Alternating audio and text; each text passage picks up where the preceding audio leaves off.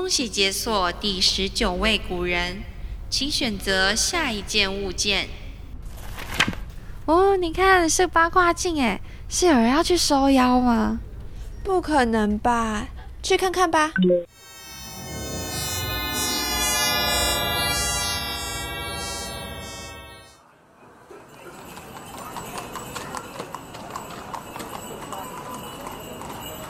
哇，这里也太热闹了吧！这里应该是个集市，但这么多人，我们要怎么找到今天的主角呢？嗯，啊，有了，八卦镜不就跟算命有关联吗？对，哎，你看那里，那不就是一个算命的摊贩吗？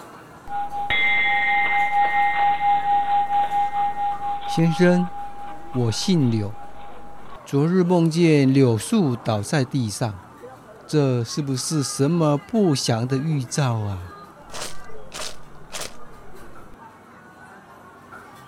柳树倒地视为柳木，木有放牧之意，你与柳树有缘分呢。先生，您的意思是？天机不可泄露，是福是祸没有定数。日记本上显现了，原来是柳宗元呐。说来也是挺悬的，后来呢，他还真的被贬去了柳州当刺史了。哎，命啊！哦，那今天就让我们一起来认识柳宗元吧。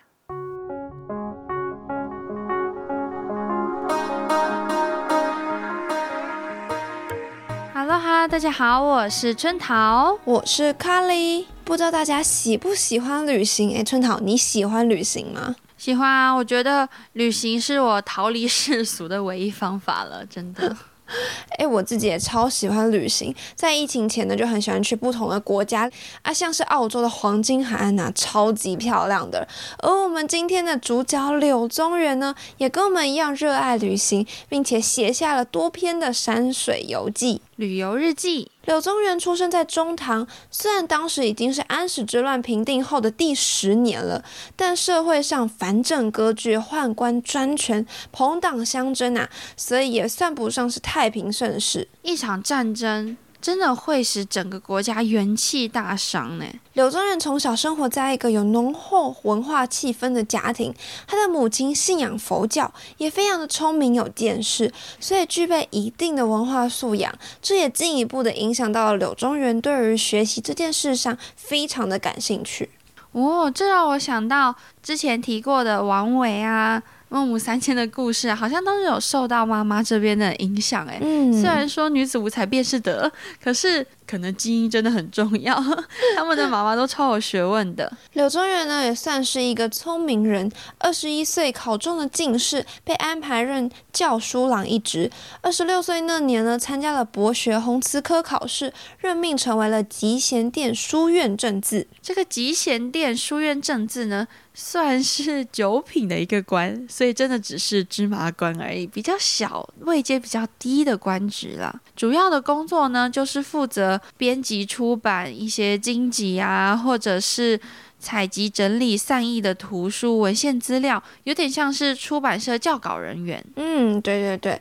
后来柳宗元短暂的担任过正六品的蓝田尉。虽然这两个职务都有分品阶，可是并不是政府机关的核心工作，比较像是在各大部门旗下一个小小的行政人员而已。嗯，终于在当了两年的县令后呢，柳宗元进入了中央政府。But 调回长安的柳宗元当的是监察御史李行。哦，监察官听起来还不错哦。不不不不不，这个职务的 point 呢就在“礼行”二字。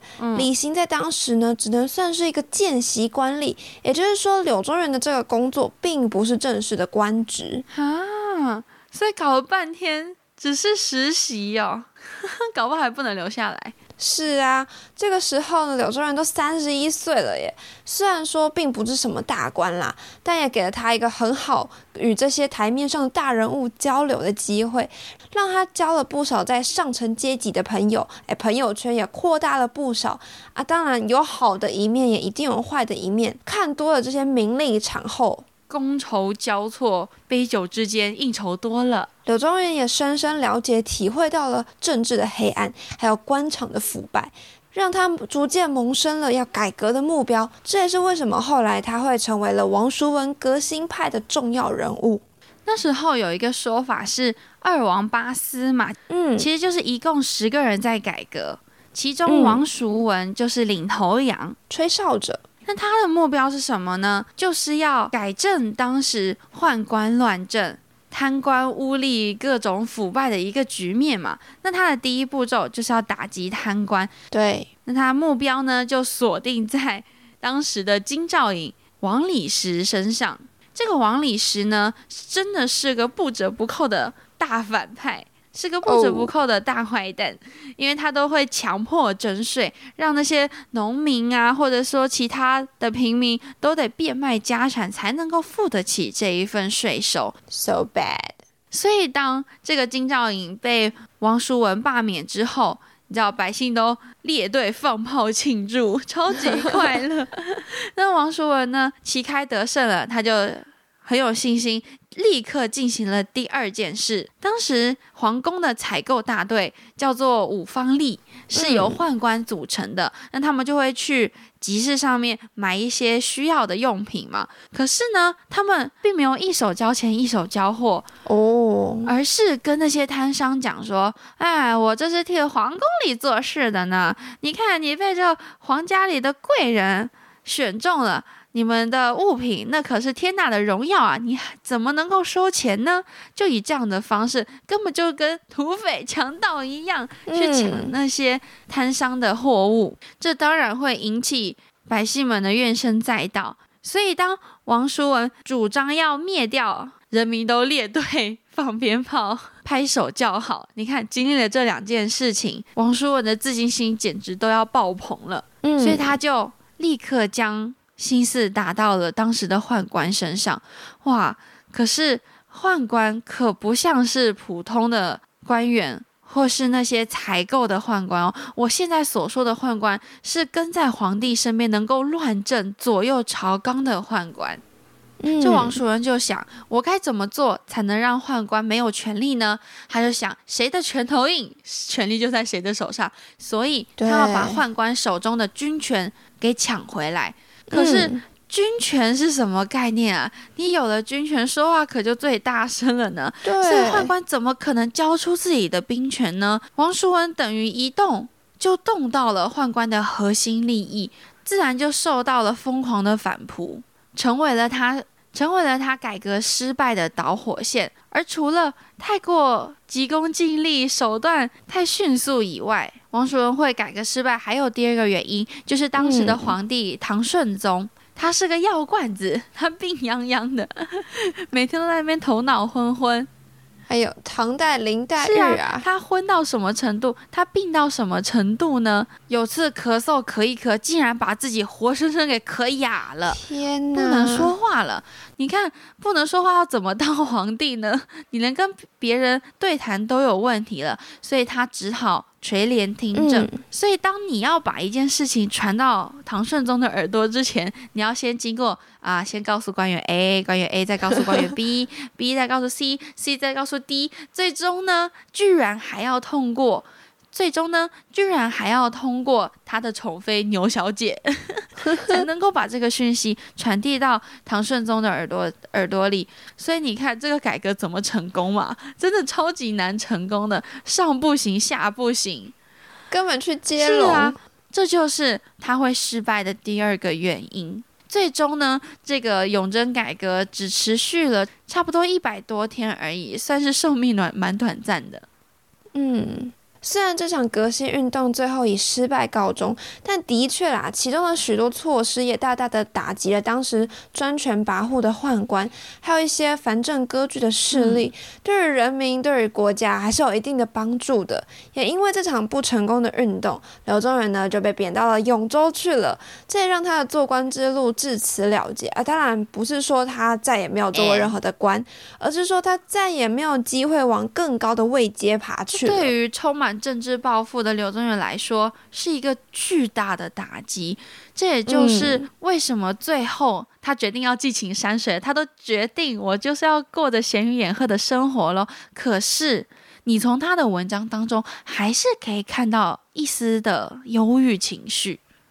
柳宗元呢，也从这个时候开始正式的开启他的旅行布洛克生涯呀，像是著名的永州八记，记录下了许多当地的特色景点。我们高中那篇课文嘛，《始得西山宴游记》，我对他印象蛮深刻的，因为当时还有背过“若蝶若血，尺寸千里，船簇累积，莫得顿影”，记得就是在形容层峦叠翠，虽然看起来那个山很小，可是其实层次分明。尺寸间呢，已经蔓延了千里，就是形容这样的一个山景吧。而在这样一个银青辽白啊、四望如一的情景之中呢，啊，刘作人就觉得这个在西山里可放松了啊，他就拿出了自己背包里面的小酒，喝了起来。喝一喝呢，就有点晕乎乎的，颓然就醉，不知日之入，都不知道太阳都要落山了。这暮色呢，苍然暮色都要笼罩，自远而近。至无所见而犹不欲归，他就说，在这样的情况下，他觉得实在是太舒心了，好像这些景致都在疗愈他那颗被贬谪 的内心，所以他觉得心灵形式与万化冥合。诶，这句就是这篇文章的中心句喽。柳宗元觉得，直到这时候，他才是真正的开始游历山水了，才是。真正游玩的起始点，所以这一篇就叫做《始得西山宴游记》。虽然看似是写的很好的一篇山水游记，可是我们其实很喜欢把它再深入解读一点。毕竟这是他理想落空、心情委屈、抑郁的时刻。像在这一篇的前面也有写到，他在永州的时候是惶恐不安的。对，所以当他讲到苍然暮色而犹不欲归的时候，好像就是在讲那些小人啊，都乌压压的笼罩在西山上，笼罩在皇帝身上，以至于我根本没有办法回去施展自己的抱负，我根本也不想要回去，因为那一个污秽之地，我根本就不想要踏足。这篇游记仿佛就是柳宗元算是短暂的。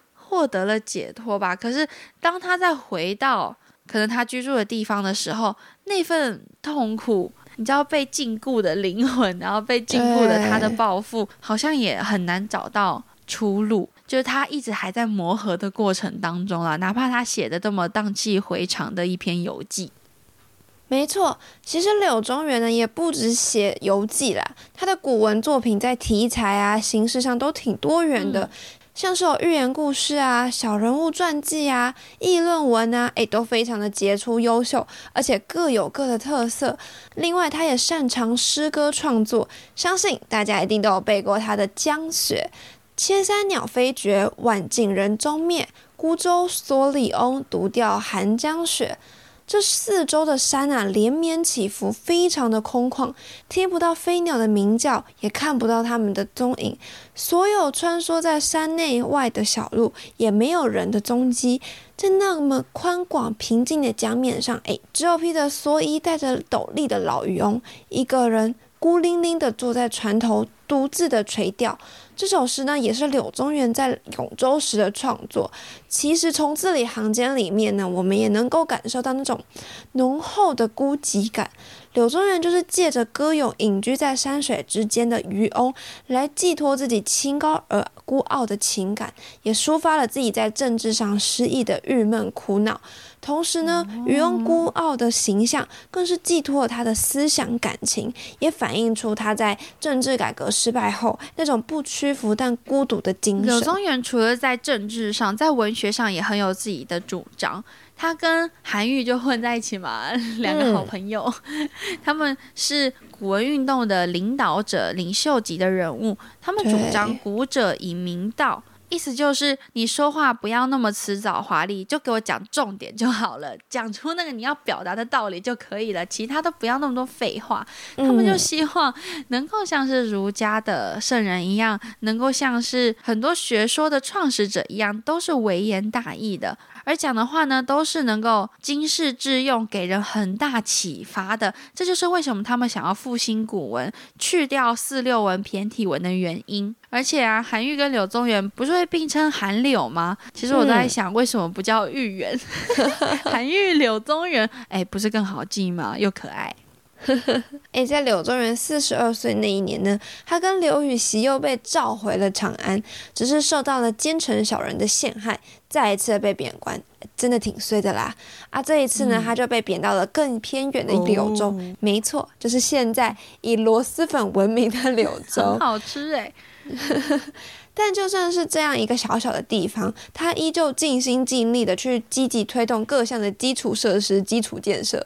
短短的四年哦，就让柳州焕然。柳宗元真的是个效率很高的人，他跟我不一样，他没有拖延症。你要缺水的时候呢，他就组织大家哎一起去挖井，发现小朋友没有读书的地方了，他就去建孔庙、兴办学堂。只要你有什么缺的啊，他马上就要去解决。真的是那种一抠马上就到的人呢，做事非常有效率，效率非常的高啊。也因为他任内呢，可以说是政绩亮眼啊，当地的百姓非常的爱戴他。柳宗元在这里过世后呢，大家为了感念他的付出，为他建庙供奉，所以我们又称他为柳柳州。那通过今天几个柳宗元的故事，我想可以感受到的是，柳宗元他是充满理想的。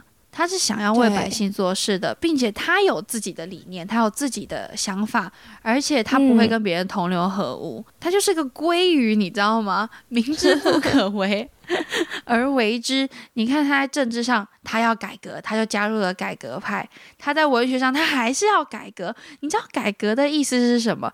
改革的意思就是当下的情况跟我的理想相差很远很远，所以我要把它完全推翻，这才叫改革。改革它不是只是微调、修正什么，不是，它是要全盘推翻。它推翻的是什么？它推翻的不是一个桌子，不是一个椅子而已哦，它要推翻的是当时几乎等同于皇权的宦官的权利。你知道宦官他能掌控的不只是皇帝，还能掌控军人，还能掌控那些士兵。你说这是多大的一个权力？你说他们是多么可怕的一个？组织大 boss，一言不合可能就带兵踏平永州，踏平你家，直接把你拉上断头台都很有可能。因为那时候的宦官，他们甚至能够去左右我要让谁当皇帝。顺宗是他们推上去的，在接下来的宪宗更是他们推上去了，为了就是要压制这一些改革的人。所以在后来的宪宗，他的确做了很多的事情，可是，在出席的时候也是受到了宦官的压制。所以，我想柳宗元虽然是一个文人，可是他绝对是一个勇敢的人，敢于说出自己的心声，敢于为人民，敢于说出自己的理念，有任何的想法，也定是直言不讳的。哇，这样的人在那个年代生活可能是很辛苦的吧？毕竟。那时候只要乱说一句话、一个字，可能引来的就是杀身之祸。没错，对于柳宗元，我们有什么想法？请留言给我们。你可以来 HFB 找我们聊天，或者有错误都能跟我们讨论。质疑声。希望大家诸事顺心，开心。下次见，拜拜。